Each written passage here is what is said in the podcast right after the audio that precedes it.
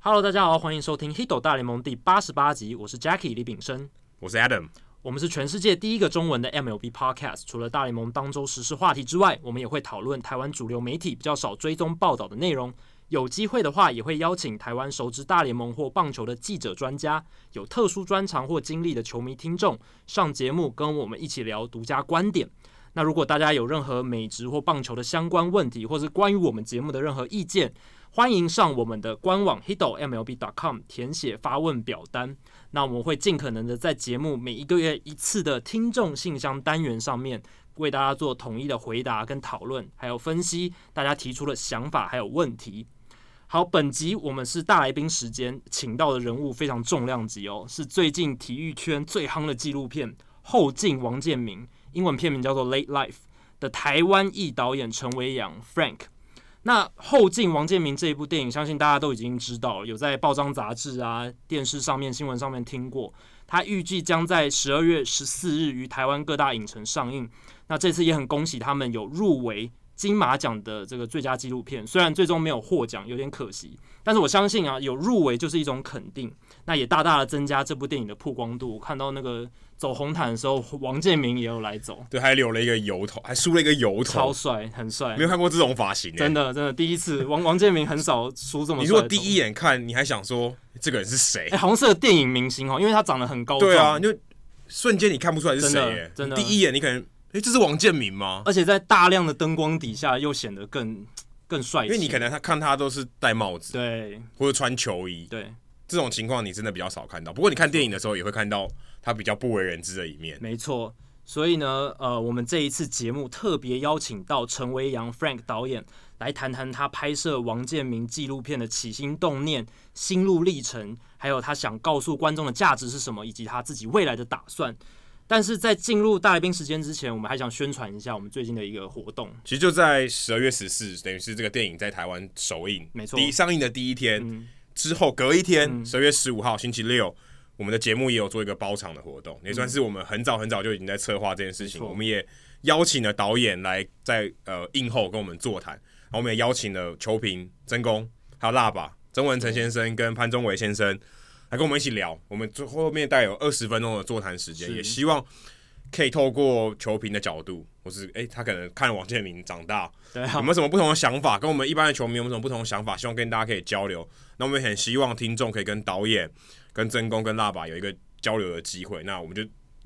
办了这个包场的活动，对啊希望给大家一起共享盛举。而且是在看完电影之后，马上就来个这个座谈，我想是应该是很有感觉的。你有什么问题，你有什么想法，你也可以马上回馈给导演。对，你就好像以前你可能看完电影会跟朋友聊一聊嘛，啊哎、现在没有，但导演就在你旁 边，然后还有两个专家。真的我事实上我们还有很多隐藏版的来宾，只是我们现在有点不太方便透露。先卖个关子，先，卖关子，但是你去了就知道有哪些重量级的隐藏人物会出现。没错，那如果你想要知道详细的这个包场讯息，我们希望你在听到这个节目的时候，票还没有卖完，因为我们票是有限的。对嗯那，如果你在社团里面，对，如果你很幸运的票还没有卖完，那目前还没有，我们在录音的时候还没有。对那详细的讯息你可以到我们的社团，在 Facebook 上搜寻 Hito 大联盟讨论区啊，H I T O 大联盟讨论区，搜寻这个社团啊，里面有一篇呃置顶的文章，里面就有包场的讯息。那希望你听到这个讯息的时候，去去订这个票还来得及。没错。好，那现在话不多说，马上进入我们跟陈维阳导演的访谈吧。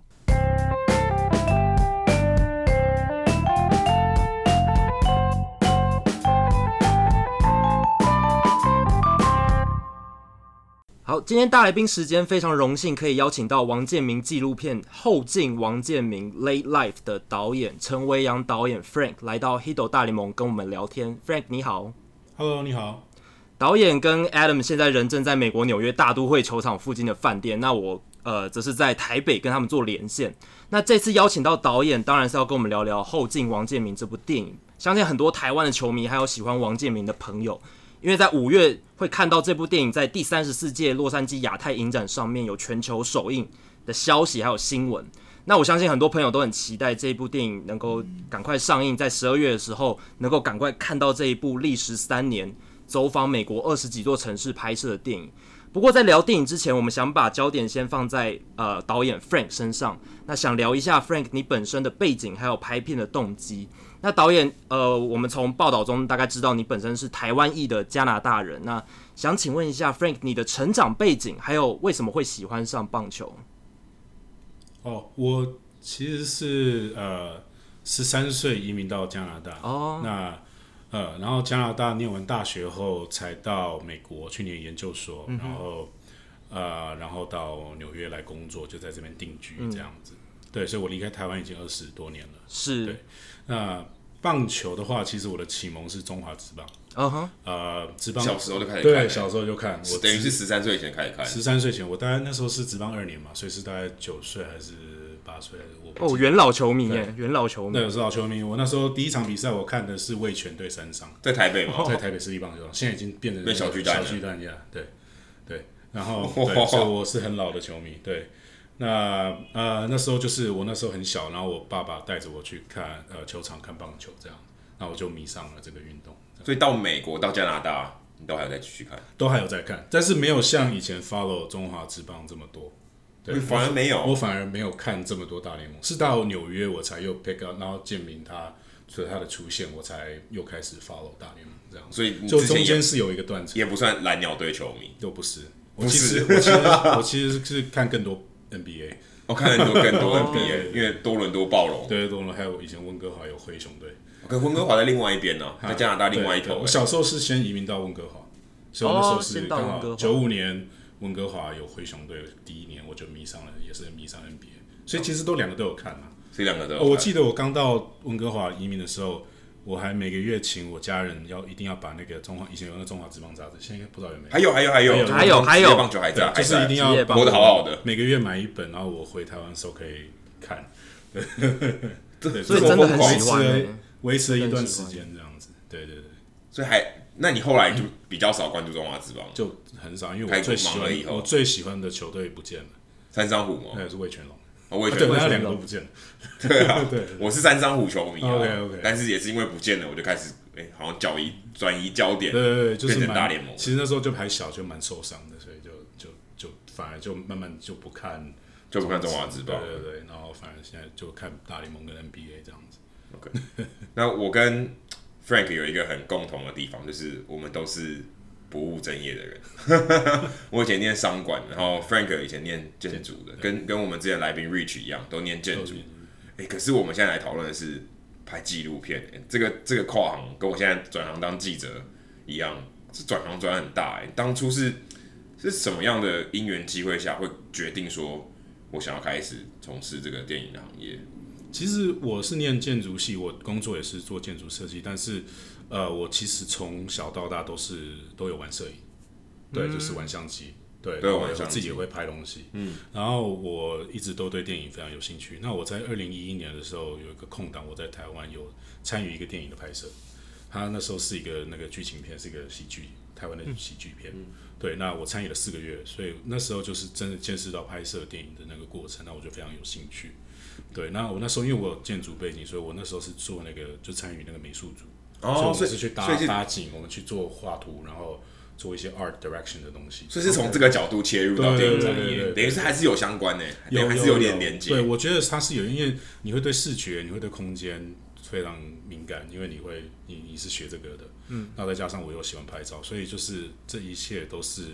还不是说完全无关这样子，对。但是那你的因缘机会下是怎么样接触到这个这个剧组，或是是朋友介绍的吗、哦那个时候是我的一个亲戚，他其实他在这一个那个呃 late life 里面，他也是有担任呃，他有帮忙，就是他我们是呃，他是他这个片的 co director 这样子。 OK 对他人是在台湾这样子。对，那他那时候是他介绍我进去，然后因为他知道我这个背景，那我也可以去帮忙这样子。然后从此就踏入这个产业。也没有，其实我后来做完那个电影，我一直都很有兴趣。然后，呃，我回到纽约继续做设计的工作。那这个同时就，呃，我自己因为我自己平常就很喜欢拍东西、剪东西，所以，呃，对，就是一直到接触到建明，我才就是很确定说，OK，这是一个 project，我想要把它做完这样子。那这个 project 的名称 Late Life，我不确定是什么时候有这个片名的，但是我我还没有看到这个纪录片的预告的时候，我看到这个这个名称，我就觉得，哇靠，这个片名是谁呃嗯取的？怎么这个中文名字跟英文名字怎么那么屌？就是对，感觉拍这个人的这个剧组只取这个名字一定超有 sense，因为我是有最很有我最喜巧欢思双关语，，对，很对有巧对，思。听众朋友应该都知道我很喜欢双关语，所以我就看到这个真的觉得太棒。那可不可以跟我们聊一下这个这个这个 lay life 后劲，这个翻译还有这用这个来讲，对对王建民来讲真的是很很贴切的一个双关语。我朋友说这是一个 nerdy nerdy term，就是 只要你要够棒球吃，你才会知道这个术语。可是双关语，我觉得关键就在 于你必须要了解，对你才觉得好笑。对你不了解，你看字面就好笑，那就不好笑，就只是只是 funny 而已。其实可以透露，我们刚开始拍的时候，二零一四开始筹备做的时候，我们有定一个名字，那并不是这个。那我所以哦那时候可以那时候透露一下哦吗呃那时候叫做我们那那时候叫它 Foreign Diamond。Foreign Diamond 就是一个，you know，外外外来的外来的钻那石，对，那但是 Diamond 又是 Baseball Diamond 又是那对个，所以也是有嗯也双是关也语有。双关那 时候是我是先先设定这个，然后我就进去拍，那呃一直拍到大概一五年吧，然后我们又开始，哎、好像这个故事演变的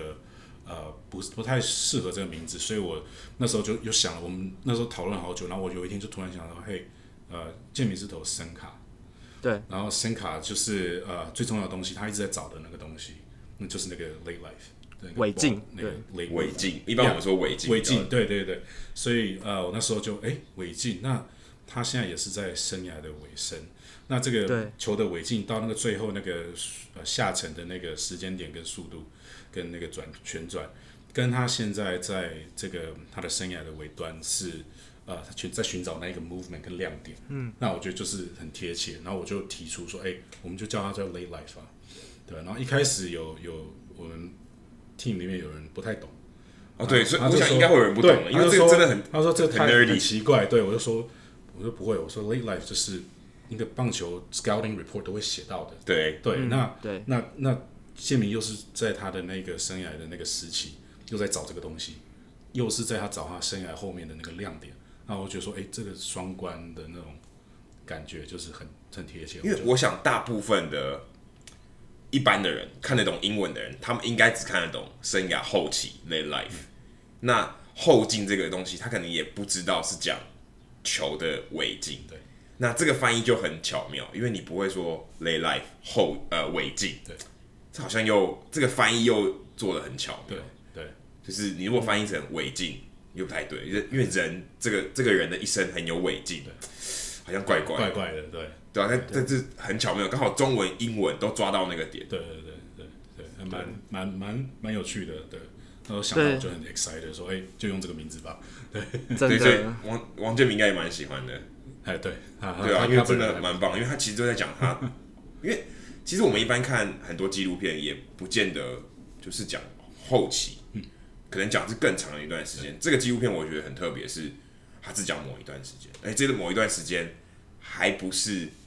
他的巅峰时间，所以这个是我觉得这个题材上嗯很妙的地方。那你对当初是怎么样有接触到王建民？说，哎、我我想要，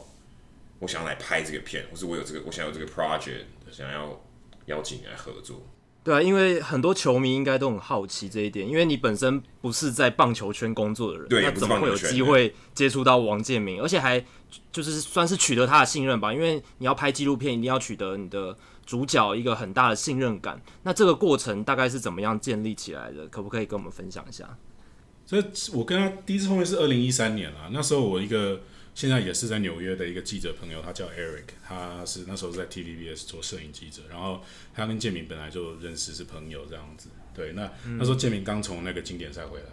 哦，二对零对一三对，年的那时候，我们就是有在机场那边有有碰面这样子，但是那时候就是都不认识。那是到有一次呃，那个时候你还是球迷，我还是球迷，我就是纯粹去球，就 是去去对啊看看个球星这样子。对，那因为那时候经典赛投的非常好嘛，那大家都记得。嗯那我们就是哎，很多人就去那个 JFK 那边去迎接他这样子。对，那那这是第一次跟他有有第一次的近距离接触，我是第一次看他本人这样子。然后是到后来同一年他在洋基小联盟，那就在 Scranton，其实嗯离我们这边大概、车程大概两个小时吧。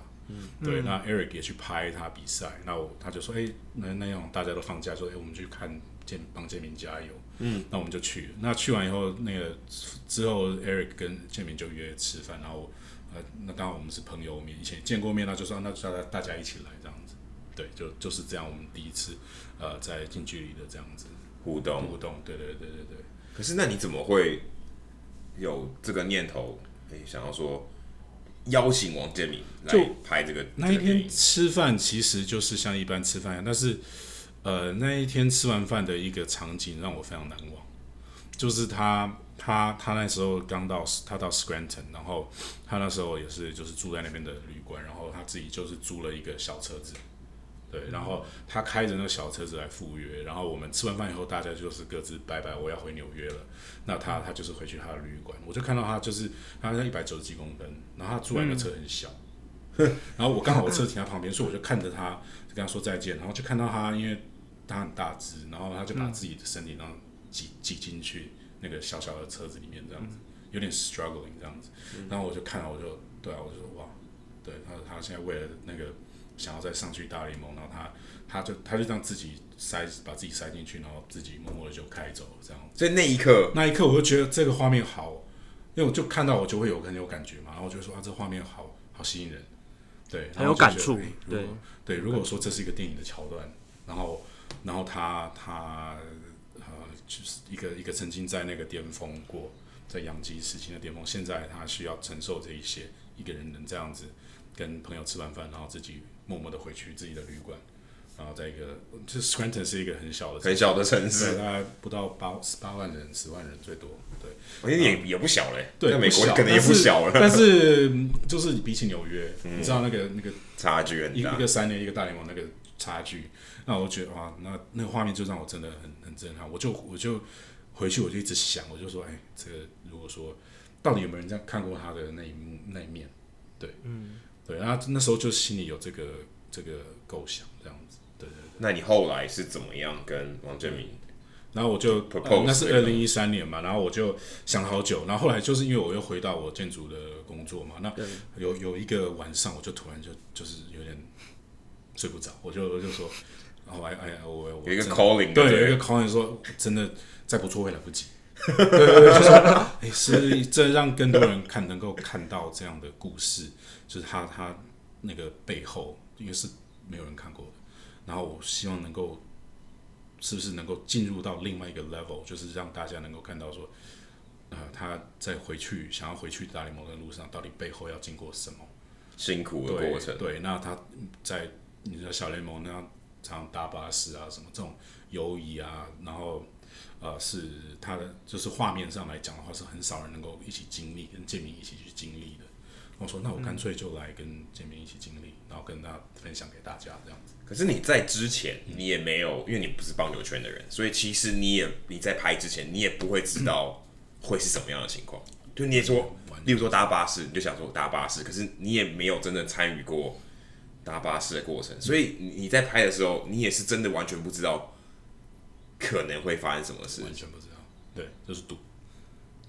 因为有些人纪录片它是变得它搭配说话，然后搭配以前的画面，然后变成一个纪录片。可是你的好像不是，你的好像是一个 ongoing 对 project。同时进行。对，就是那时候也其实是在赌。那我那时候其实就有一个设定，就是好，建明如果那时候一二零一四年正式开始，我我就跟那个 Alan 就是经纪人讲，我就说，我就跟他讲我想要做这件事情，Alan 就很支持，他就说，哎，你你你就做啊。那可是你要知道，建明那个人就比较他对安自己静，他对安第一安静，第二是他很 private，嗯，他那个注重隐私比较注重隐对私，对对对对，所以他他你要取得他的信任，嗯，那那这个很难的、欸这不容易。那啊、呃他就说你就先去拍。那建明那时候也也一开始就听说他也不是很想拍，嗯，他就我我觉得很合理。合理啦。那 Alan 就是很鼓励我，他就说，呃，你就先去慢慢认识、慢慢了解，然后你就试拍，对，然后试着让他觉得，哎，看他是不是觉得 OK。所以在那个时候还没有任何建明的同意的情况下，我就开始。那你是怎么样？这你可不可以跟我分享这段过程？这段过程，我想大家应该没有什么机会会在别的管道听到。就是就是赌啊，就说我觉得我可以取得人让他信任，然后我觉得呃他总有一天会知道说我们想要做什么，那你怎么跟拍？就是蛮好奇的，就是一开始当然是到球场嘛，找就一个公开的场合可以对拍，，公开场合一开始就是公开场合，然后呃球场，然后慢慢的、慢慢的，他球场他会走出来，然后呃，可能在外面就让他习惯说，哎，有个摄影机在旁边这样子。嗯，就平常有时候，因为他他其实，在小联盟的时候比较少记者会去，嗯对几乎对没有了。对，那有时候就只有我。对，那大部分时间都只有哦，这我很能体会。现在我是这对样，对对，所以就是就是这样，然后呃，慢慢慢慢就比较熟了嘛，我们就呃，哦对，那那时候二零一四年底，呃，也是有回台湾，所以我们回台湾的时候也是有，就是让他知道说我我存在这样那种感觉，是认真的，真的想做这件事，然后一直到呃后来就是哎、我们都在人生地不熟的地方，就会约吃饭，然后慢慢慢慢让他就是。相信对，那我我也会，就是当然也不会给他压力啊，就是慢慢就是跟他讲说，哎，我们拍这个是要干嘛啊、然后呃，拍之前都会有沟通啊，就是慢慢就是花了一点时间啦，对，那这段时间大概然哦后大概嗯六个月吧，六个月，五六个月，半年，所以六个月以后等于 camera 开始开拍，还是没有没有，没那个之前就开始拍了，已经在收集素材了。所以一还是直都在跟拍有时，一直都在对跟对，拍。其实电影里面有几个画面是那个二零一四年抓下来的，对，哦 OK，所以等于是二零一四年还没有取得信任的时哦就候，开始，对， 哇，这个这很不简单，因为我真的觉得我自己我自己的感受也是做记者的感觉，也真的是我还不像拍纪录片导演，呃，拍片整个 crew 是一直拍，我们还没有，因为我光访问球员或是其他的人，或是跟球团的人和互动，你其实都是要取得信任的，不是一个短时间就可以做到的事情。那拍纪录片这件事情，我想这段时间这个取得信任是真的是更为困难，而且你要一直几不不确定是不是二十四小时的拍的跟着他，但是是没有对。但是基本上也算是如影随形。那这个取得信任一开始是先让他同意一起做这个案子，一起而且而且他其实也不能想象哎、他不会想象，欸所以其实一开始他，我开我记得我有一次有跟他聊，我就说，就呃，建明，你觉得我们这个片子大概最后会长什么样子？那对他其实他可以知道他啊他其实他他的认知上就是棒球场内跟外，可能是他一些一些活动或者是什么。嗯，对。那我说我我我的当下那时候记得开始一年左右了吧，那我就有跟他说，对，不只是你哦，棒球啊，可能高潮迭起这样子，就是可能你你也有呃，像我们有拍到一些他比较低落的时段。对，那这是、当然是跟棒球 related，但是我会跟他说，其实那时候就开始慢慢跟他讲说，呃，你身边的人对我们都很重要，这样子。对，那我们可能就是还会需要，呃，知道你家人的一些想法啦，然后你甚至你的小孩跟太太这样子。对，对。所以那他刚开始他其实是有一点觉得，嘿，有必要吗？这样子。对啊，对我想他应该会觉得会有一点排斥把 吧？焦点放在我身上就好了啊、对对对不要去干扰到其他的对人。嗯嗯嗯，对，但我们其实整个 team 我们知道说，如果没有这些元素的话，这个故事会不好看，不够也不够够立不体，够不够对不全够完面整的，对对对，你筹备电影的过程当中，可能取得信任的这一块，会是我觉得整个纪录片筹备过程中最困难的一个部分，应该是这样子吧？对，可以这么说，就对取得信任，对，对，取得信任嘛。那那等到真的开始之后，取得信任，开始拍摄之后，还有没有遇到什么样的困难？刚才 Adam 其实已经有点到，就是像王建民在小联盟移动的过程，其实你们原本都不太知道。那呃，那个旅途其实蛮艰辛的，而且走访美国二十几座城市，所以在整个拍摄的过程中，你们遇到不管是技术上啦，还是你在脚本的这个执行上面，还会遇到什么样的很艰困的问题呢？其实一开始还有一个很大的难关要过，就是那个制制作制片的部分，就是嗯呃，我们要经过大联盟的同意，哦，对，嗯，对，在那场内要拍，场内要拍，然后呃，我们也知道说这样的片子，你势必是会需要建民的比赛画面，那这就是有 licensing 的 licensing 的那对个嗯问题 process 要、要要要走，所以呃那一段时间其实有有一阵子是在研究怎么跟大联盟取得这样子的权利，谈判对，那当然是对也也不是对，就是有一点谈判，但是可是这个你应该知道说很难，但是可以达得到。大家知道，对，但是就是说，呃，因为它里面它合约细节，呃，会有很多更小的细节这样子，对，那就是这些都要慢慢去，把它补上，对对对对对，那这是一开始啊，就是你要开始做这件事情，呃，比较幸运的是，我们在拍《建民》的时候，他并不是大联盟球员，嗯，所以我对，这并没有这个过程，在跟大联盟来来回回的过程，并没有阻止我去小联盟拍他。嗯所以小联 OK 盟是另外一个 entity，所以其实是要去跟小联盟接洽。但是他们一定很欢迎，他们他们很很 easy，对对，因为没有没有太多人关注，他们希望有对越多对对对焦点越对对好。对对对，所以我们其实跟小联盟签的合约也是到后来才签这样子，等于先斩后奏，对他们蛮先 easy 斩 going 后的，他们说、啊、你就来拍啊，对，球队 OK 你就 OK 这样，对，倒是大联盟比较困难，对，所以这个是开拍中间。那刚刚提到像旅程，我自己旅程，嗯，我自己也也是经历过这一段，来聊一下。我记得在我在我们记者会的时候也有聊到这个，像跟他们一起搭车嗯啊，或是你自己跑移动，你有没有遇到什么样很真的很很很痛苦、很烦人的事情？有啊，就是那种不确定性嘛，你一定知道嘛，就是哎、诶他到底第二天会不会投，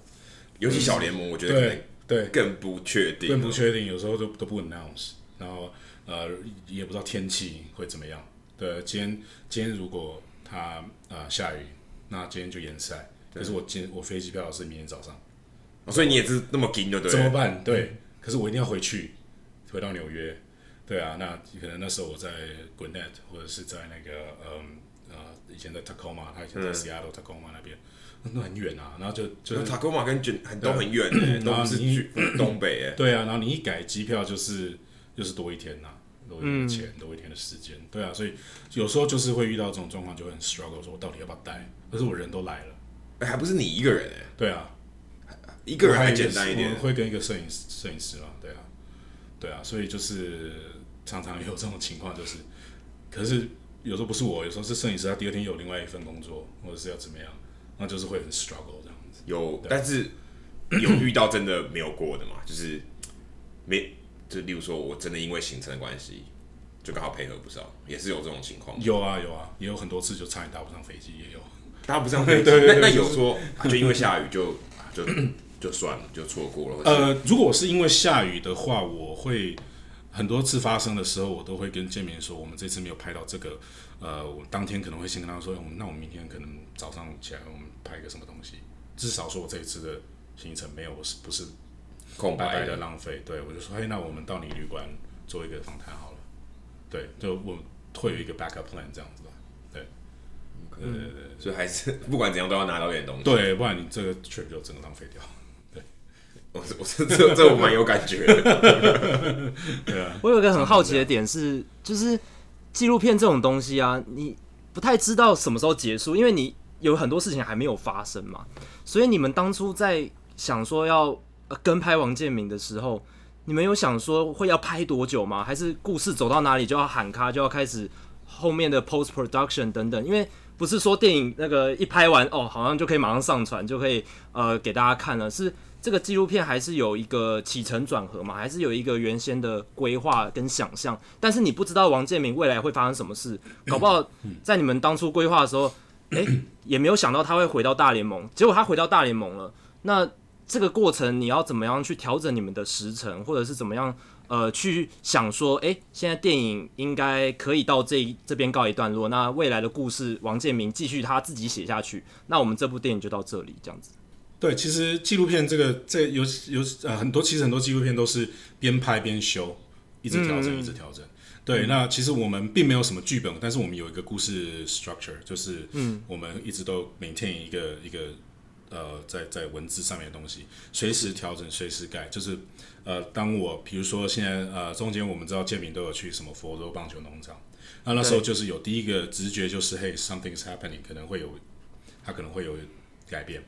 一的变得更好或变更差，那我们要怎么去？所以我们有时候会有两两个路线。说好，如果今天这个成了，我们就继续这样我做。好像玩电动游戏，对对对对对，就是呃，那以前有个小说，你 select your own adventure，对不对？你就自己 pick your own journey 这样子。嗯，对，我们也是有一个类似这样。嘿，如果说他这一次做了这件事，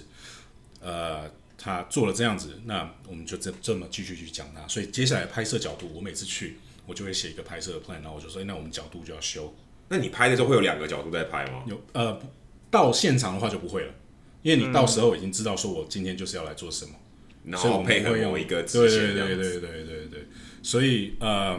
我记得非常有印印象深刻的那一次是在他在皇家队春训的时候，嗯皇家队春训的时候刚开始，我们也不知道他会不会上去。对啊，春训那其实更难掌握了。我们已经知道说皇家的三 A 就在 Omaha Nebraska，OK，、OK，所以我 Omaha 那边的事情都已经瞧好了，就是我们接下来就是下一站就是 Omaha，所以嗯我那时候就是觉得说，哦，他应该上去就是大联盟，就是 Kansas City，再来就是 Omaha，所以我两边都先放线，都先要、就先要求好拍摄证。然后都先沟通好，我是纪录片，然后我需要什么样的场景，我对我可能会需要呃你们的训练、呃 weight room 的一些这样子都要先沟通权限对对，然后都、就是要先放线这样子，对对对，那可是后来王建 民没有啊，他没有去，没有啊，所以以欧马哈那边就就后来就没有 去到，对，就就完全都没有去了，完全没有他整年都没有去没有了，去，对，整年都待在大所联以我盟们，就跑去 Kansas City，对。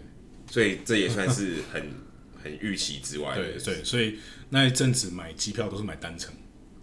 就是 因为你知道不知道你什么时候会回家这 样子。这我也我现在也是一样， 我我从来没有买 round trip 的，我从来没有可是 round trip 比较便宜嘛， round trip 大概打对啊七折左对啊对右。啊，所以就是那一阵子会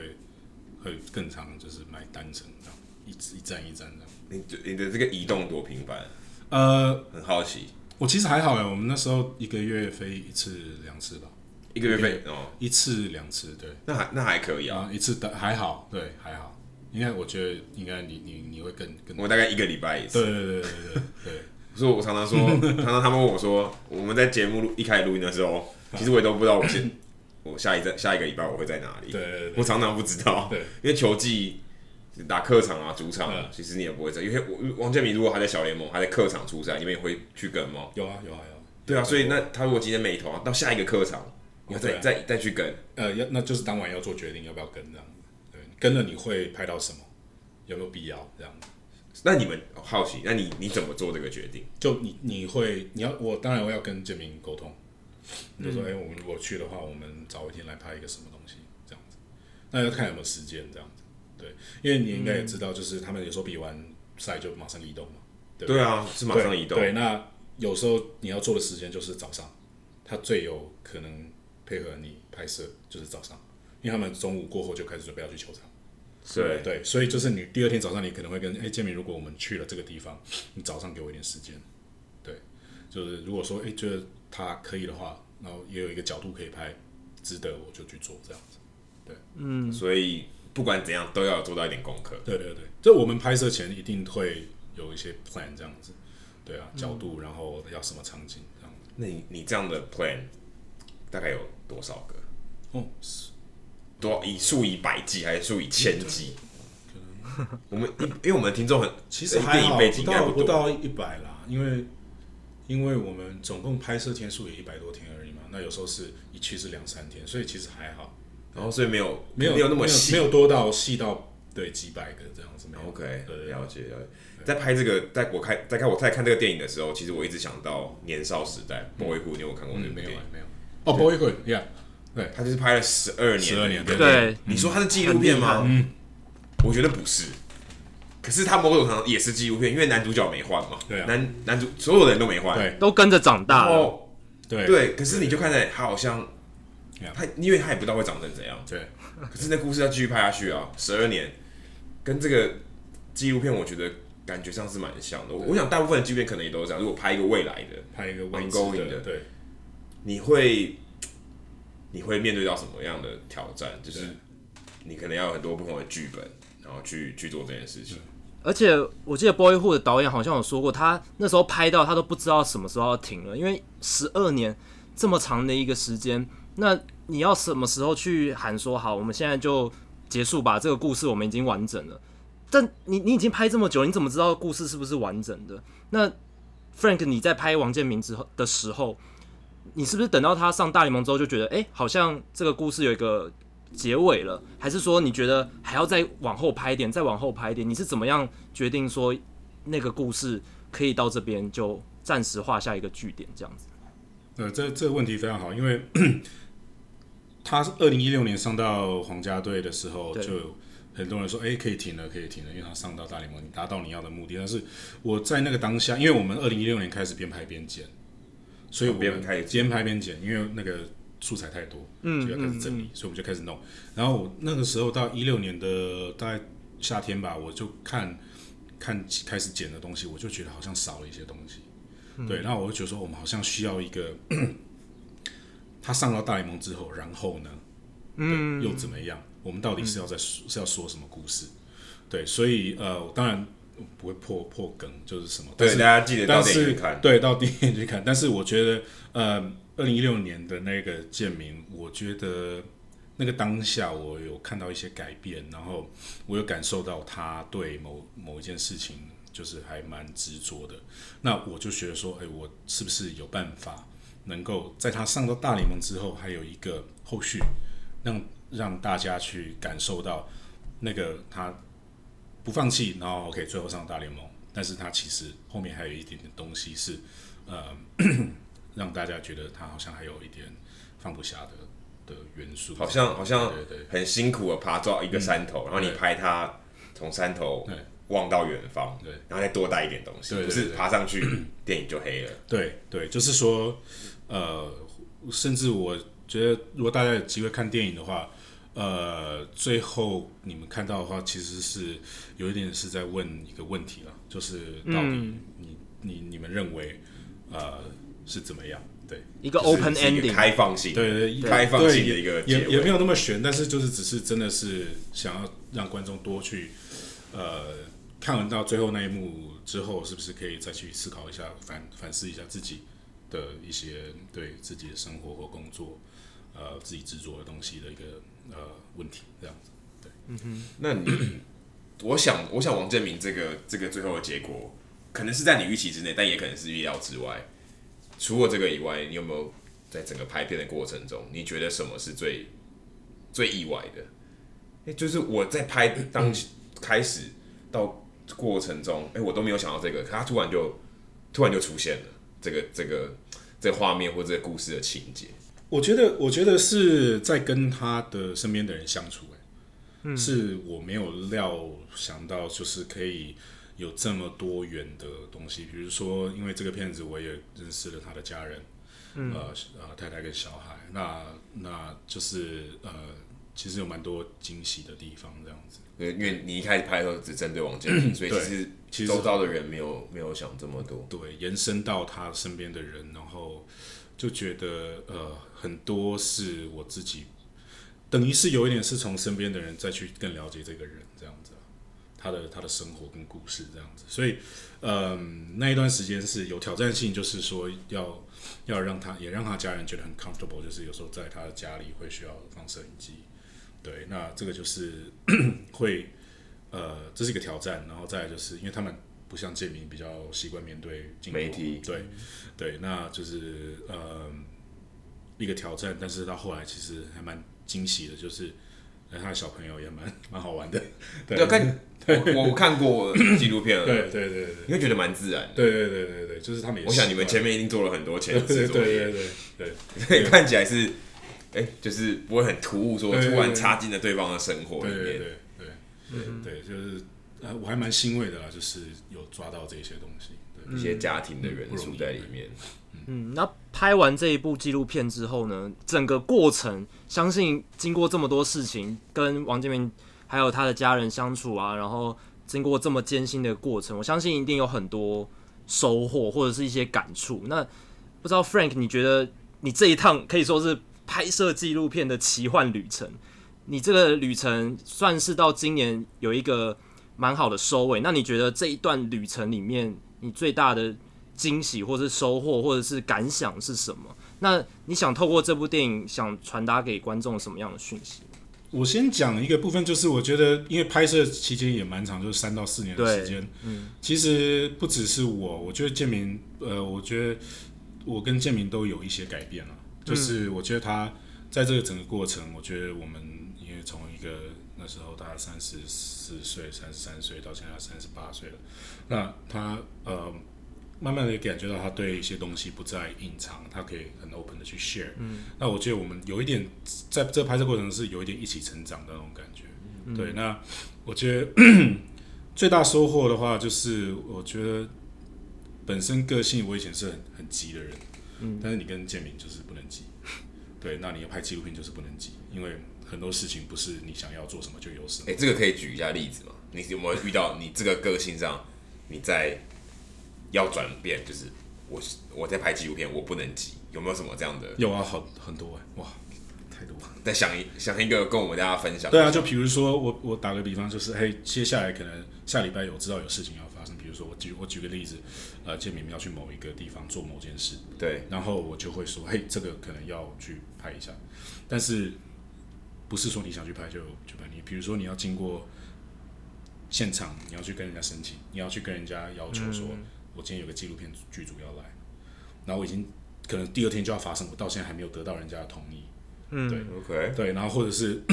建明，可能他也他有时候他也会认为说，哎，这个是不是不要拍这样子？对，那哦你就有点排斥。，对，呃，他不会排斥，他只是说、嗯、这干嘛要拍这样子？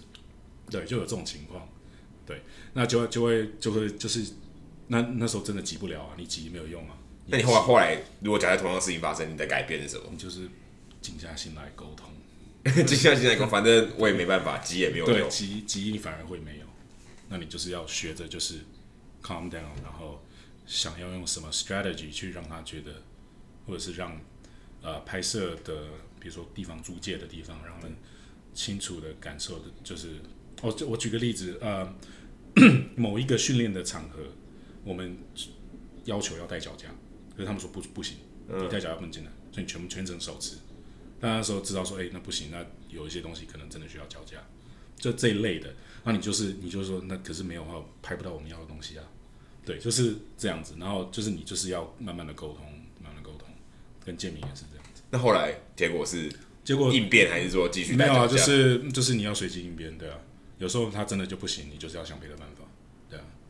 嗯，举举一个例子也想不太起来，但是好多这种情况。所以我想，你今天去拍片，或者像我当记 者，真的随机应变的能力，对啊，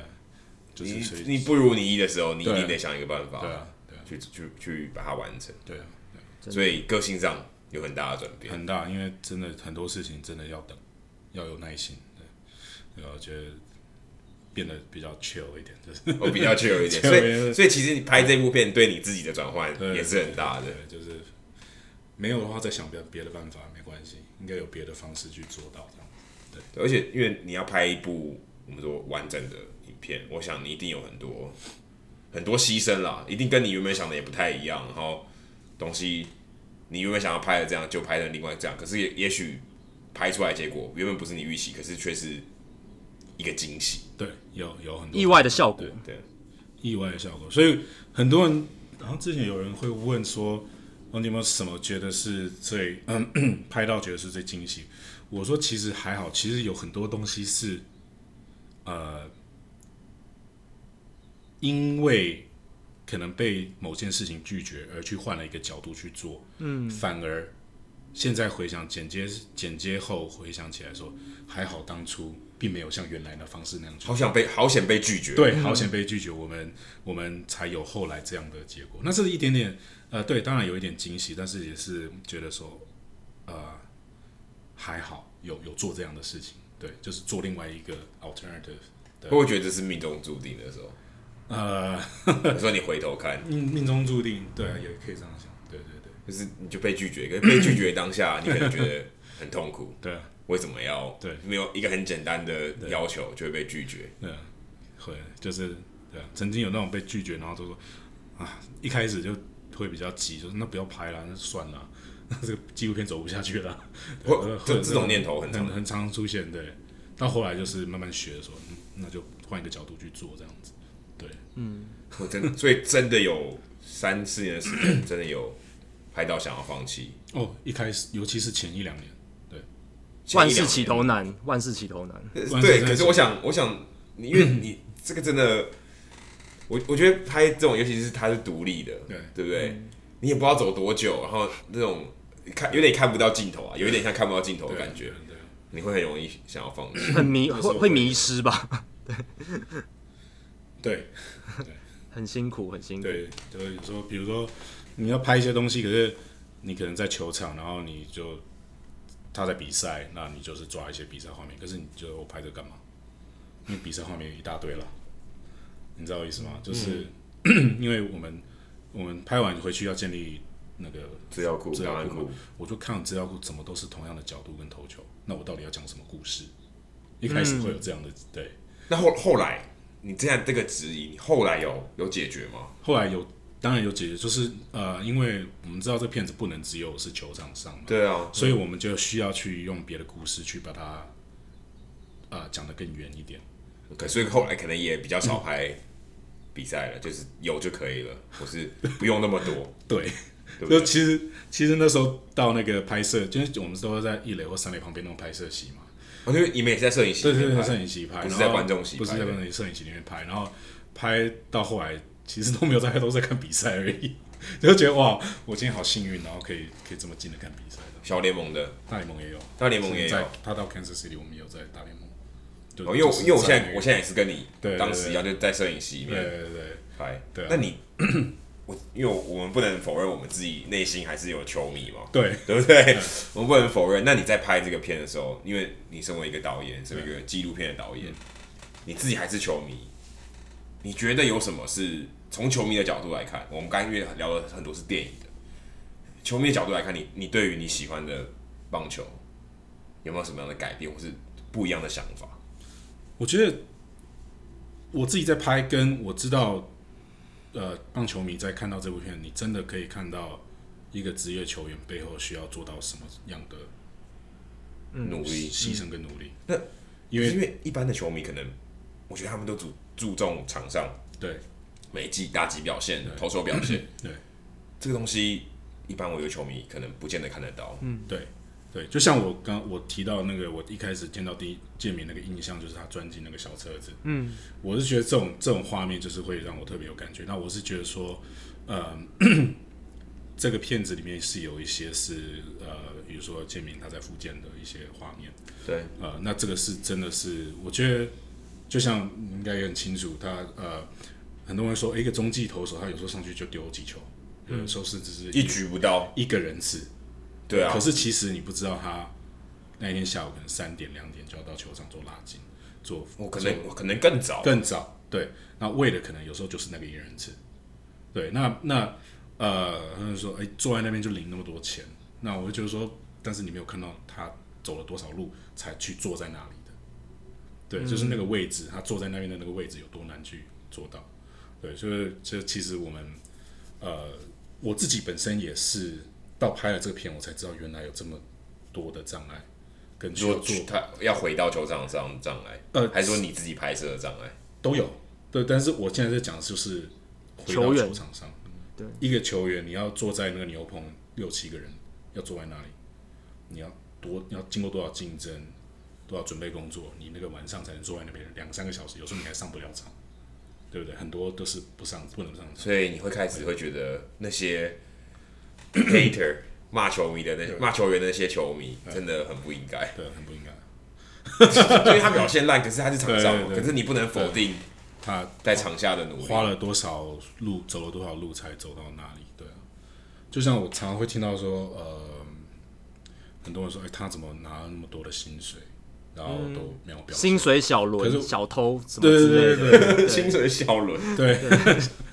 对对对，呃，对啊，但是你不知道他是之前是用了多少努力而去换到那张合约的。真的，对不对？那呃，他今天能够坐在牛棚，或者是当先发投手，甚至是第四号先发，他要逼掉多少人才有办法爬到那个位置？所以他当然值得那个那个合约这样子。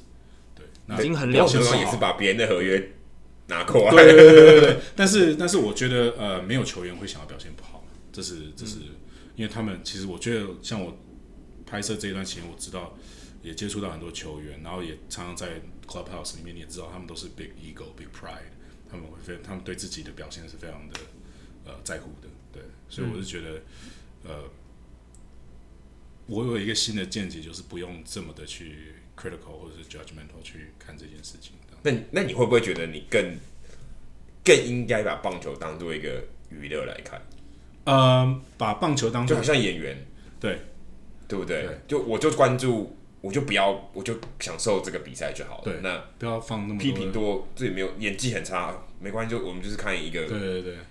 看一个表演。对，我觉得不用不用到负面情绪。对，对，因为很多球很多球迷可能太投入，对，会觉得你怎么表现这么差，球团付你那么多薪水，啊那我就觉得，恨你，对不对对？ 啊对啊，我觉得没有必要这样。对，所以可是又又蛮可爱的啦，其实就是职业运动会，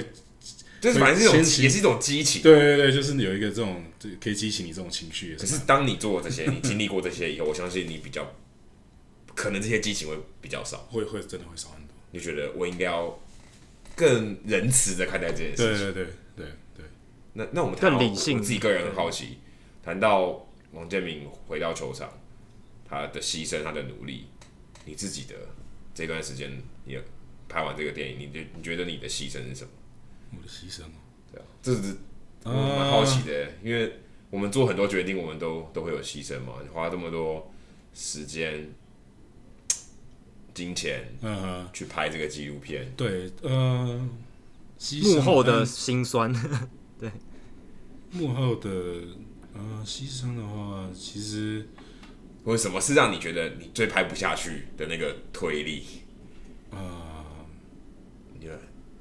其实已经就是因为拍了这个就是比较常，比起以前就比较常 travel，所以有时候去的地方并不是这么的 sexy。然后 对，那这这这就无是聊一点的这是 sexy 对对对对，就是有一点对，那这这是这 travel 的一部分了。那呃，我自己有有有时候有时候就问自己，哎，其实我一直都想要去某个地方旅行或走一走，可是这四年下来就都没有机会这样子。对，就是会比较把把自己的时间跟金钱去放在纪录片，纪录片的上面对。但是我牺牲，我不觉得这个算牺牲啊，因为我在做一个，你觉得喜欢的事我情，是觉得值得了，对，所以我对没有觉得那个是一个牺牲，不会觉得牺牲原本自己的建筑的本行。不会，我只会觉得啊，那是哦，呃，建筑，可是我同时还是有在从事设计哦，，所以同时你还你同对时对可以对，因做，为因为说真的，纪录片并不是每天在做了，可是你是全心全意的嗯对，做你，的 men 就是 mentality 是一直要想，一直要做，就是你要一直去思考要怎么走。但是时间上不是说我今天工，比如说我今天八个小时工作，十二个小时工作，并不是全部都 dedicate 在片子上面的。对对对，但是心思是我这个这个出等于是两份工作的的意心料思之，外，所以对啊所以你同时还有在继续做我本有有行，有有有， 这也太酷了 吧！但是没有，对啊当然没有办法像之前这么的花这么多时间了。对可是你还不是过两边都是在想，两边都工工作都要兼顾，对，啊我觉得两个都欸是这这很 难呢、很难很难很难，真的。还好还好还好，因为我觉得两个都是自己喜欢做的事嘛，然后都有一个理想嗯热情，案子也在跑嘛，就是就是要做啊，对啊，你就自己自己踏进去，你就把它做好这样子。因为因为我我我们这样讲有点讲我们自己个人，可是我们自己录这个节目，每每一个星期一一录录一个节目，嗯，我们觉得自己其实都花蛮多时间的，对吧？就是我们对其实是会蛮蛮投入在做这件事情，嗯，我们都觉 得有点累，那我们要坚持下去，就还是要有点意志，还是要靠意志力，不是说很轻松，是像吃个早餐这样，并不是这样。我我想你这个要拍纪录片这件事情是更，这放的心力更多，我真的我其实无法想象你怎么对啊完成这件事。而且我嗯们我们这个算是兼而已，他如果拍纪录片加建筑师本行，这等于是两份全职工作的感觉，这比我们用这没个有睡觉，心力的耗所以费你牺牲的应该是睡眠时间。也还好 啊，没有哎、我觉得还好，就是觉呃比较长的是一天的工作时间会比较长，就是这样而已。嗯但你都撑撑得下去，觉得嗯对啊，我 OK，觉得可以啊，对啊，对啊，没有没有什么娱乐嘛。太太厉害了。 我我我觉得我到觉现得啊在才知道，我觉你得还好继续在做哎对，。我啊觉得还好，就是对啊，你没有你你自己做完之后没觉得哇塞，我活了两个，我活了两个人生哎。就是嗯不会，你你的朋友知道这件事情吗 知？道啊，知道啊，上同事知道的都，知道，都知道。对，都知道你下班在拍纪录片，我我到后来已经是因为我自己呃设计的东西，设计的工作，我自己有自己的呃案子，所以我到后来其实是没有在一个公司上班，前期是有， OK 就 freelance，就是 freelance，对， ，OK，但还是有啊，还是是有维持住还。是维持住，对对对，因为也是需要一些收入，然后也是需要，呃，其实说真的，我们在做这纪录片，真的不是从头拍到尾，也不是说一直拿着摄影机拍，有很多时候是你可能会有一个礼拜，整个礼拜的时间在我是在纽约，然后啊、嗯我可能一天只 dedicate 四到五个小时嗯去做纪录片的策划，或者是呃行政的东西，或者是呃写写写拍摄脚筹备本筹备拍摄这样子，呃，并不是一整天八到十二小时都在 dedicate 四四小时也很不简单，真的。真的吗？还好啦，就是当兴趣嘛，然后把它当是一个 passion，然后就撑过去这样。哎、我真的其实我不确定听众朋友有多少启发，因为听众朋友觉得我们每个礼拜有一集已经觉得很疯狂了。听听看导演好不好？ 导演好不好？他每天花四个小时在做他想要做的事情。嗯，那我觉得，哎、我觉得导演的故事可能比王健美还要更励志。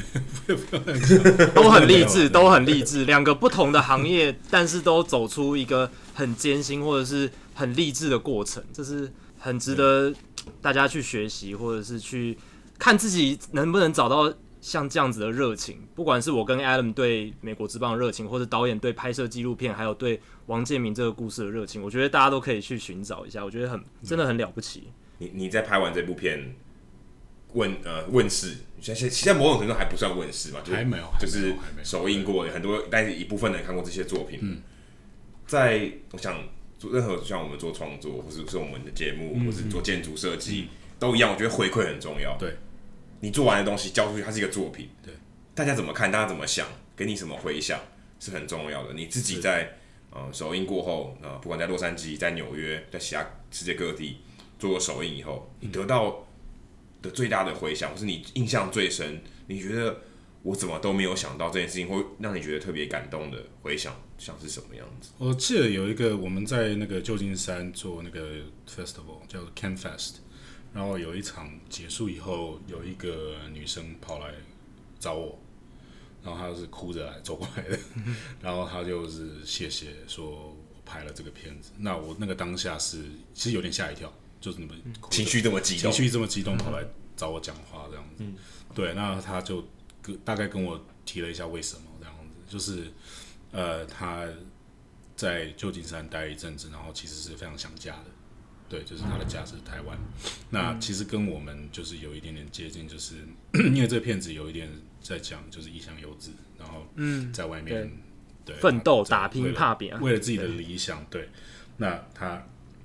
他就跟我讲说，他看了以后更确定说，他现在做的决定是对的，就是必须要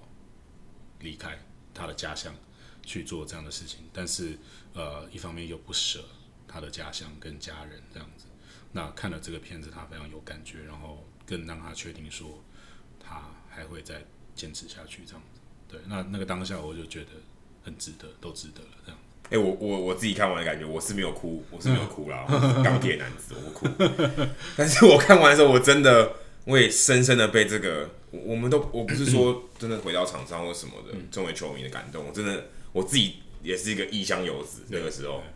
看完影片，我我真的我真的全身起鸡皮疙瘩。啊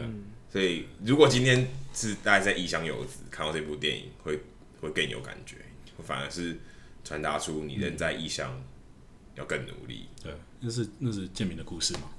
对啊，那我们的拍摄，其实我们这一群在拍的这些人也都是都是异乡游子。台湾 e s American，对， 嗯就是大部分都是嘛。那对，就是可能我们的角度也是用这样去切，这样子。对，希望建说明本身也是这样子。对，嗯给给给在异乡的游子给一些打气啊，嗯让大家加油，这样子、对，不要忘记为什么你当初要做这个嗯要决做这定。个决定。对，那 Frank，你接下来下一部作品会想拍什么？还会想继续拍吗？那如果继续拍的话，你接下来是想要继续拍运动员的故事，还是你想转移目标拍一些不一样的东西？会会想继续拍人的故事，嗯，人物，呃，不见得是运动员，运动只是一个我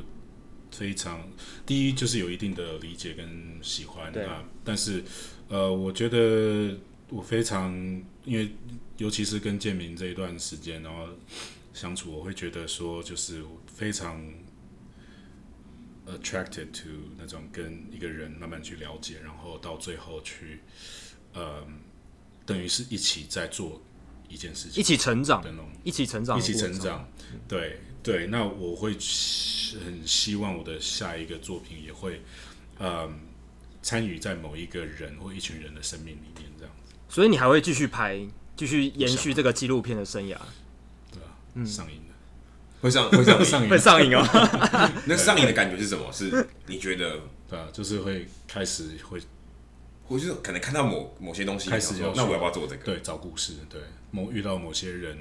听到某些事，你就会想说，哎、这个会不会是又是一个题材这样子？对啊，就是这样的感觉。所以目前还没有还没有一个确定，呃，有一些想法，但是不方便透露。呃，可以，呃对，先先不讲，但是，对啊，因为这些都是要慢慢，you know, takes time to, to cook and brew，you know，对，但不一定局限在运动员身上嘛，对不对？不一定，不局一限定，对我觉得就是一个人的故事这样子，或者是一群人，对，嗯，就想要跟一群人或一个人去完成这样的事情，对，那你会不会觉得王建民算是比较一个慢热的人，反而反而让你觉得这个拍的这个过程，这个纪录片很有挑战性？很有挑战如果今天他是一个很很有这种感觉，对。很快、很很很 easy going 的人，对，你会不会觉得可能太又太容易了？呃，那你可能你可能拍摄的步调因为跟你其实想想要跟他成长嘛？对不对呃现在有挑战不一样，对但是如挑战果会你不遇一到样。那样，对，如果你遇到那样的人，你拍摄的节奏可能又要变，对你可能会是不是反而是一阵子就是离开一下离开一下，对，小别胜之新婚类的，对对对对对，就是你这好玩的地方就是你跟这个人在一起做做这件事啊。就我一开始就是跟建明有讲到，就是呃，我不是在拍你，我不是在帮你拍，我们是一起在做这件事，就是会让嗯他慢慢有这个观念，说是今天你是在跟着我一起做这样子，对对对，一起来有一起来玩，有灌输他这样的的一些，不是灌输了，就是慢慢让他知道，让他懂这样子。对，因为我相信这个这个绝对有改变，因为呢，因为王建民开始喜欢摄影了，对， 对不对？因为哎、你跟我一起做，做一做，你看我做，你看我做，你感也感觉到兴对趣对对，那你也一起耳我一起濡来目玩。染，对对，而且到后来他会，就是甚至我开不开机了，他会说：“这你要拍吗 就这个这个画面有用 吗？你在电在你电影里？”面会有用吗？啊对他，他他他会甚至提一些 idea，有也有这样的事你要情不。要拍这个角度对？对对，知道吗？也也有这样对。那真的很像他在参与这嗯个，而且对对而不是你是一个对旁观者对的对角对度，而且反而是他自己也参与这个纪对，录需片制这作。是需要他的这样的参与才有办法。好，那今天时间也差不多了，非常感谢陈维阳导演 Frank 今天抽空特别在纽约跟 Adam 会合，然后跟我连线，然后一起聊了《后进》王建民这一部电影它的起源啊，然后整个中间的过程，跟我们听众朋友分享这么多，非常谢谢 Frank。谢谢。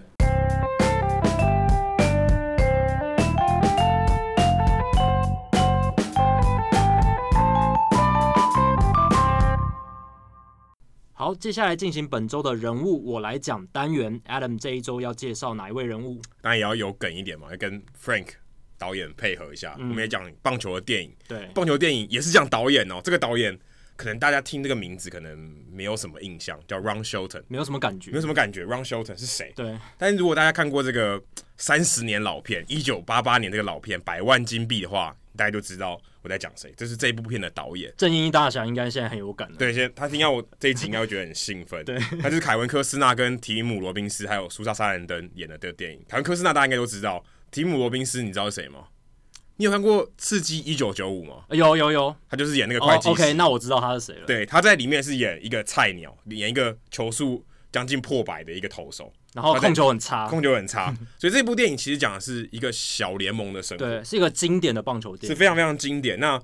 现在这个 Ron Shelton 他其实已经是老导演，因为这个片已经是三十30年，年一了九八八年的时候拍的很。久以前，那个时候他的他拍这个球队叫 Duran Bulls，就是胡志伟呃今年打这个球没错，队嗯以前现在是光芒队三 A 嘛，可是以前是大都会一 A 的球队。是那他拍这个部拍拍这部片已经三十年前的事，他现在已经七十三岁了，Shelton 已经已经已经蛮老了。阿公 了，但是我这部片为什么会被大家所推崇？这其实是很有趣的一件事情，因为休腾自己打过小联盟，嗯，而且还打过将近五年的时间呢，而且还最多最多还达到三 A，哦，所以其实那他很有离大经联验盟只差一步。嗯，那这部片其实他也就在讲说，诶，这些小联盟球员怎么样奋斗达到大联盟。还有一些生活上当面然，他的情况。嗯这最后这个电影里面没有谈到大联盟，他的整个内容还是在围绕着小联盟。对那不过这故事很有趣，因为他其实讲了很多小联盟的生活。那对也是因为他自己有小联盟的经验，所以他拍起来特别有感。就是酸甜苦辣的东对西。他自己可能有些球员经历过这些事情，看起来就好像更更逼真。是有些电影，如果你好像没有经历过那个，你只能烧不到痒处，揣摩而已。对你只能揣摩。那很有趣的是，他虽然只打打打过小联盟，不过他还进入到小联盟这个 Rochester Red Wings。嗯，以前他在这个球队是巴尔的摩的这个巴尔的摩精英队的小联盟三 A，他成为这个球队名人堂的一员，所以他也算是呃在棒球场上非常有一个成就。虽然他只有打了五年小联盟生涯，嗯、而且最有趣的是，我很想分享这部电影里面一个很有趣的一个格言，他说：“你知道什么是呃两乘五的打者跟三乘五三乘的打者的差别吗？三乘的打者听起来就是全明星嘛，很优秀的打者，三三乘已经算很好了对，两乘五就很一般，般，对，一般很般普，通，可能可有可无对。两乘七差不多是一个一般水一般准水准。可可他告诉你，这个这这个这句话就出现在电影里面，说，诶，他这一季起来，一季这样整体下来，他们其实这两个人差距只差二十五支安打。嗯，二十五支安打是什么概念呢？每一周只差一支。对，所以我每天我每一周我多打你一支安打，我是变三明星我就是了三成的打者。 对，嗯你少打我一支安打，你就是两成五的打者。所以是大家平均是以五百个打数一年来看。是所以这就是很有趣的一个想法，就诶，三乘跟两乘五其实就只差这么一点点。对我觉得最有趣的是他在电影里面放了这一段，对不对？他的生涯在小联盟生涯，他就是一个二乘五一的打者，嗯，他就真的是那个两乘五的打者，所以他很可惜，他没有被看见，他没有上大联盟。对，但他后来也没有，他是被一个被棒球耽误的导演，嗯 好险他，好险他后来选择离开棒球界，还专心去拍片。不然就拍不出这么经典的电对，影。这么经典的片。而且这个电影里面，当然也不算暴雷啊，因为我们没有透露结局，它其实就讲小联盟的故事嘛。对啊，其中有一段也很有趣，是他为了不想要比下一场比赛，他觉得太累了，他们想要制造人工的英语联赛。嗯他们怎么做呢？他们去球场偷偷把那个洒水器打开，嗯所以导致球场淹水。三十年前那个场地排水设施没有那么好对啊而且是小联盟的场地。对，，所以他就真的造成了英英语联赛，这电影里面有这一个桥段。可是这也是他真的在曾经在独立联盟、在德州联盟打球的时候，也有真的他去做了这件事情，实际发生过的他，自己去操作，所以其实他真的是亲身经验啊，亲身经验蛮有趣的。的。对啊可，是为什么他会转到当导演？其实也是他在小联盟的时候，这个生活才说穷极单调。是他下午就是下午要去练球，晚上要比赛嘛，早上没事做，他去做什么？他就去看电影。 OK， 每天早上都去看电影，看要看完看到比赛前，就是练习前四点钟再准时搭计程车到球场，所以他也培养了电这个影的电影这的这个爱好。对观感，其实让我想起我爸以前跟我说，他在离岛当兵的时候，就放假没事也不能回台湾，就去看电影。嗯可我爸没变导演，但是 Ron Shelton 后来就变得因为电影的启发，因为爱看电影，培养出一些敏感度了。培养一些敏感度，他就也想也像 Frank 一样，哎、哦啊对啊我可不可以自己拍拍看？对啊，我有这个机会，有何不可？而且我又对刚好我又熟我悉棒球，对然后我我也喜欢熟悉体育。他其实后来也拍了很多体育相关的，他拍过篮球嗯的电影，也拍过拳击，也拍过美式足球，也拍过高尔夫。所以其实他是真的是各各种运动他都蛮想要尝试，因为他去拍这个片。自己当过运动员，我自己他我我觉得他会自己想要去把这些运动员的心声或是过程拍出来。对，而且他在里面，我听他访谈还说，他拍这个电影为什么可以让人家拍的很像生动？他就举一个例子，没有人知道投手球上大家到底在开什么会，但他知道。对， 他知道他们讲了什么话，对，因为他是野反手，应所是以他什么？知道说，哎、他们到底在讲什么，所以其实都是讲跟投球比赛完全无关的，嗯让他放松心情，对吧？你就好好投，不要想太多对，然后你放松一下心情，其实就是这样。因为你看电影的时候，其实就在讲这些对有的没的，所以这些东西让那些球员或是让知道这些内情的人，感觉这个电影哎、有到位哦，很真实，很真实，而且他还说。他还刻不刻意去打那些灯，就用球场的灯，因为你知嗯道电影可能要打光嘛，对，他说他想要制造小联盟那个观观看比赛的那个感觉，就是我都不用额外的光，我就是用小联盟那球场的光，其实有点暗，对但他就觉得哎、诶没关系，我就是要呈现这个最自然的这一面。最原始的方式。对，而且这个电影不是我们刚才说多好看多好看多好看，它是真的有得奖的，奥斯卡最佳剧本奖，在它上映的那一年，一九八九年的隔年啦，就它报名隔年的奥斯卡金像奖得到最佳剧本奖，所以你就知道其实他真的有打过球，然后去导演这部电影是有它的特殊性的。是，而且这部电影也影响了整个小联盟的生态。嗯，小联盟，因为他刚才我们讲说，他这个电影已经三十岁了嘛，到今年刚好三十岁，还有一个庆祝的一个活动，就在胡志伟那个球场，胡志伟的 Duran Bulls 呃这个球场办一些 party 这样一个庆祝。自从三十年过后呢，这小联盟的观影观看的成就进场的人数，因为他这部电影，大家开始对小联盟这个比赛这个内容有兴趣，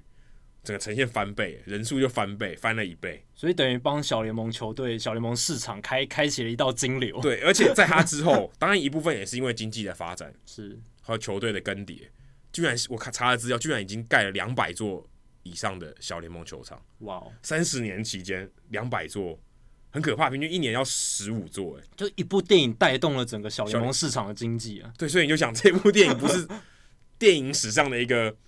成就，不只是艺术的成就而已，甚至甚至改变了棒球，对尤其是小联盟的生态，棒球生态。所以对这吧是相当不简单的一件事情。我们也希望说，今天这个后进王建民也有带来更多余除波了。对，除了艺术表现，除了没错大家想要一窥王建民或是励志实体故事对之类的，这个故事以外，可以带动更多的周边的没错效益。没错。好，数据单元我们要来聊一下，也算是这个星期，也在昨天吧，对，应该是我们录音的前一天对，发生的一件大事。就是 Adrian Beltre 这一名大家非常熟悉的明星球员，他终于要退休了，有点不舍了啊。对，大家也在也在预期之内吧？对他其实，在球季中就已经有差不多这样子的感觉，只是没有把话说死。那他在前两天是真的就是说我要退休了。那标锤的丰功伟业，相信大家如果去查的话，应该都知道是非常非常厉害的。他入选过四次明星赛，看起来好像没有很多，但其实他拿过五座的这个金手套奖，四次的银棒奖，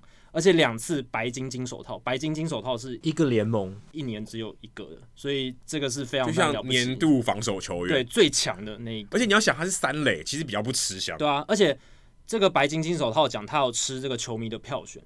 那三垒手通常一般来讲不是最受关注的球可员，能是外野手，或是游击游击手或对啊是二垒手，你讲到防守好，你很难想到三垒。当然，近几年是有很多优秀的三垒手是没错，不过标锤的成就确实是很不容易。而且他生涯累积三千一百六十六支安打，四百七十七支全垒打，生涯的 OPS 进攻指数点八一九，都是非常非常厉害的。而且我看到一个很有趣的呃数据，应该说一个很有趣的 fun fact 是。标锤退休之后，Bartolo Colon 变成现役唯一一个曾经在二十世纪打过球的球就员是。一九叉叉年出赛过的。他标锤是倒数第二个，然后现在只剩下把头罗口龙。如果口龙没有人要他，或他就退休的话，那大联盟现在就再也没有打过二十世纪棒球的球员了。等于他大家最晚出赛也是两千年，对，都已经是两千年、千禧年以后的事情。那标锤他很厉害的地方是，其实他生涯前期大家不从来没有想过他是名人堂球员，大家就觉得哦，他二零零四年打了一个四十八轰的球季，好像很厉害，差点拿到 MVP。但是他后来在水手风评非常差，因为那个时候我们对进阶守备数据还没有那么了解，然后他又没有打出像他在道奇最后一年那个成绩，所以大家其实对于签了大约的他是很多批评的就。觉得他好像是一个走下坡的球员。对，而且觉得他是薪水小偷嘛，就是他签了一个大约，而且表现好像不符预期。但是他后来到后来，二零一零年加入红袜队之后，也就是三十岁以后，他整个大翻转他的生涯嘛。他从三十一岁到三十九岁，累积了五十一点一的 WAR 值，就是综合贡献指数。那历史上只有七名其他的野手在三十一到三十九岁这个区间累积的 WAR 值比标锤还要多。那前七位呢，全部都是名人堂等级的球员，贝比鲁斯 （Barry Bonds）、Honus Wagner、Willie Mays、Hank Aaron、Tree Speaker、Nabla Joy。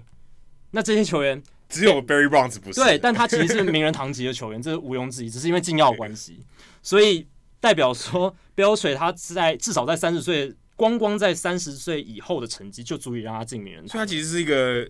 后世看涨的球员，对，就是老来俏了而。且他但也不算老了，三十一岁不算，坦白说不算很老。对，没有到很老，不过很多球员是从这个年纪开始走下坡的。对基本上是高峰，就越过对山丘了。他确实是从这个年纪开始往上走，这是非常非常反常的一个情况。而且标锤第八后后面的这个第九名的球员是 Roberto Clemente，也是名人堂等级的球员。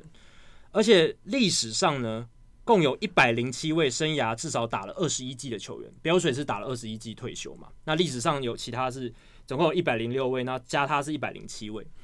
那其中呢，只有十一位这些球员他的生涯从来没有出现负的 WAR 值，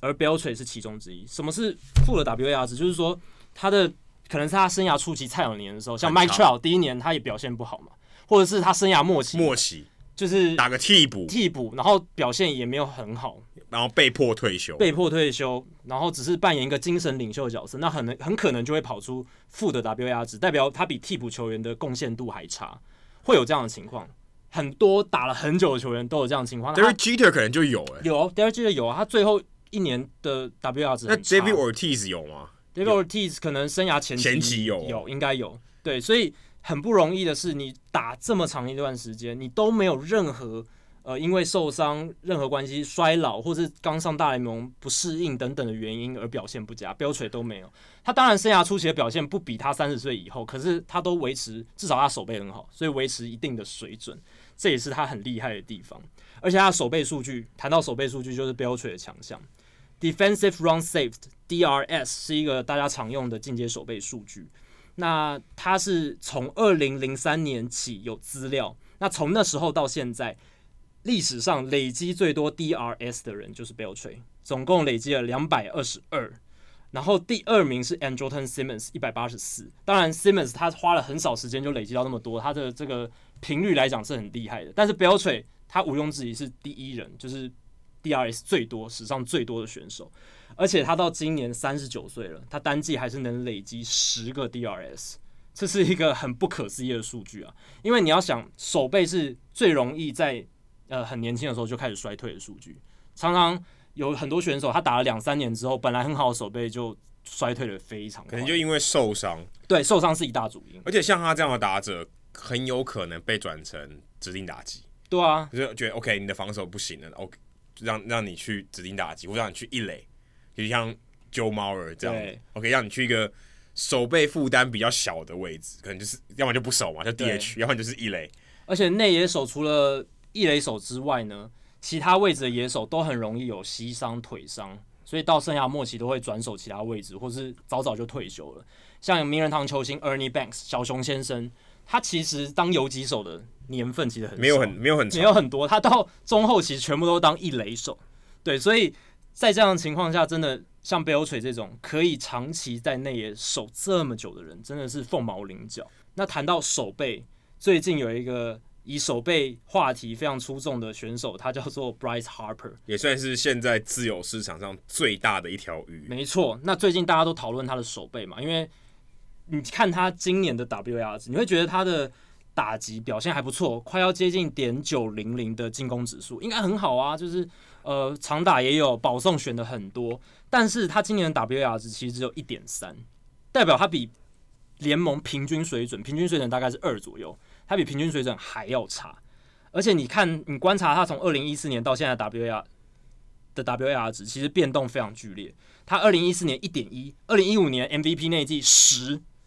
二零一六年一点五，去去年四点七，今年又降到一点三。那今年为什么会有 WR 值这么低的情形？主要跟他手背表现非常非常差有关，因为他们都让他守中外野，对，今年因为他们 Michael A. Taylor 有受伤的关系，所以他今年守了四百多局的中外野，这其实不是他习惯的位置。对，而且其实这样也一直一直也是一种赌注啊，其实没有必要让他守中外野，对不对？对啊还不如让 Adam Eaton 去守中外野。真的。但是 Adam Eaton 也是常常受伤，也是一个很麻烦的情况。那 Harper 今年的守备数据有多差，是非常可怕。二零一八年，也就是今年，他的 DRS 是负二十六。那 DRS 这种数据通常都是跟同一个守卫的球员去比。那 Harper 在外野手 DRS 负二十六是全联盟倒数第二名。然后你可能会说啊，我不相信 DRS，因为 DRS 它可能有它自己的瑕疵。那我们看其他的进阶守备数据，它在 UZR Ultimate Zone Rating 也是一个你可以在 FanGraphs 找到找到的数据。那 DRS 跟 UZR 都是 Sports Info Solution 他们提供的数据。Harper 在 UZR 他是负十四点四，全联盟最后一名，在外野手里面全联盟最后一名。Total Zone 另一个进阶守备数据，Harper 是负二十二，也是全联盟最后一名。另一个 Baseball Prospectus 的 Fielding Runs Above Average 基本上也是差不多概念，就是也是进阶守备数据评估防守的价值，评估防守价值，它是负十二点一，外野手倒数第二名。还有一个是 Statcast 的数据，我们有节目有介绍过的 Outs Above Average OAA，大家如果不清楚的话，可以去第七十九集，我们数据单元也有聊到。那 Harper 在这个数字的表现是负十二，是一百七十四名外野手当中倒数第六名。而且呢，我们之前有介绍过有方向的 OAA 嘛，DOAA，Harper 在每个方向都是负的，所以他不管往前、往后、往左、往右，他的表现都低于联盟平均。这个是非常令人难以理解的，代表他也不是说有一个地方特别弱，，对，不是说他特别不会往后跑，他其实很会往前。没有，他就是哪每个方向每个他方都都不太好行，对，每个方向都不太行。就是大家会觉得很奇怪，Harper 也才二十五六岁，手背不至于衰退的这么快吧？到底原因出在哪里？因为你去看他的跑垒级数，其实没有变哦。你去看他 Statcast 的 Spring Speed，其实他今年的水准是二十七点五英尺左右，每秒二十七点五英尺，这大概比平均快一点，差不多跟他生涯的状态差不多，就是差不多这个速度没有变。但是他今年的手背还是很差。那我去听一些 podcast，他们分析的原因可能是因为 Harper 因为来来到了重要的合约年，今年球季结束之后，他就要成为自由球员了可能经纪人 Scarborough 有提点他之类的，要他不要再像年轻时横冲直撞。要保留一要点，保留一点，所以他可能为求健康而减低他防守上面的冲劲，在防守上面没有发挥出全力。从哪几个数据可以看出来呢？第一个就是今年是他生涯唯一一年没有因为受伤而缺席比赛的一季，他其实蛮玻璃的，很玻璃啊。他从上大联盟之后就一直有受伤的情况，而且我记得二零一三年的时候，他常常因为撞到全垒打墙什么的，就要进伤兵名单。这就是毫无保留。对，那是他完全毫无保留的时候。Harper 今年呢，在接杀率高达百分之九十一到九十五的飞球当中，只有成功接杀百分之七十八点三的飞球的这种低难易度的飞球，二十三颗只接到十八颗，所以代表那种你觉得外野手肯定会接到的球，他接的这个频率比其他外野手低很多。那自从菜鸟年之后呢，Harper 的手背其实就没有到顶尖了，但一直还是维持平均到平均以上的水准。其中之一就是呃原因之一是因为他的臂力很好，不过今年他的臂力也是有所衰退哦。今年右外野手臂力的排名，二零一七年他是第四名，今年变成第十六名。本来他的传球级数可以高达九十九点七英里，今年掉到九十六点八英里，而且呢，他刚才有提到，他守了将近五百局的中外野，这也会对他的守备数据造造成伤害。还有一个很有趣的数据是，二零一六跟二二零一七年，Harper 在七百六十四次右外野的守备机会当中，他扑接尝试了十一次，滑接尝试了十七次，代表说他很敢冲，然后敢滑，会做一些惊险的守备动作。但是今年他在五百零六次的这个右外野还有中外野的守备机会当中，只尝试扑接了一次，滑接只尝试了四次。这太明显了，这就是有所保留哦。对这这个就基本上这些对球是一个平均值嘛，对，你说打到这边的球，或是但也有可能是手背布阵的帮忙。诶，是啊我惊险的球变少了，但是我相信没有这么剧烈的变动。真的，因为很明显，那比例是完全降低，从百分之一点多降到只剩下百分之零点二，就是七扑七接七率，分之一，对扑接率变得非常非常低。而且大家可能会好奇说，这个数据是怎么算的？这其实是美国的棒球数据公司，他派人一个 play 一个 play 去看，然后记录说，哦，他守备了几次，然后扑接了几次，所以是这个是真实的数据。而且呢，今年在二十一位有超过四百六十次接球机会的外野手当中，只有 Harper 跟 Nick Castellanos 扑接的尝试不超过一次。然后 Nick Castellanos 他是应该是今年全联盟外野防守最差的最差的球员，这是大家公认的。所以 Harper 已经快跟他差不多一样等级了， 就是他们可能也是自知 Harper 可能是对合约年有所顾忌，那我相信 Castellanos 他是觉得自己的防守能力不好，所以他不敢去扑。如果 J.D. Martinez 得到一样多的防守机会，我相信也差不了太多。真的，因为他们可能就真的觉得自己扑下去接到的几率不大，而且那我干嘛要受伤？对，而且可能会造成更大的伤害嘛。你让球滚过去的话，而且二零一三年的时候，Harper 那时候到处横冲直撞的时候，他三百一十四次的守备机会就尝试扑击了十次，比例是百分之三点二，所以你就可以看得出来，当年的 Harper 远远比今年敢横冲直撞，敢去接一些很惊险的球，而且敢做一些惊险的动作。可我觉得他会得到说我们可能是史上不管是前几或是最高的合约，因为大家其实这样看起来他的合约应该是对会是非常天价的一个合约，不管没错不管怎样，不管多晚签，可是你看他这些数据或是你就觉得其实好像不应该值这个价钱，对不对？可是对，可是我觉得讲到一个关键就是他很拼命，你看他打球就是好看，对，精彩，然后有有那种戏剧效果，对不对？然后感觉这个球员是很卖命在打，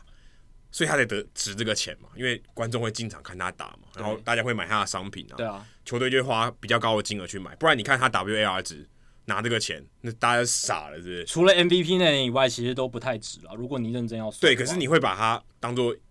A 咖球星来对看你还是会把它当做 A 卡，因为它的冲劲、它场上的明星效果，那个价值是没办法用 WAR 值去计算。对，所以这也是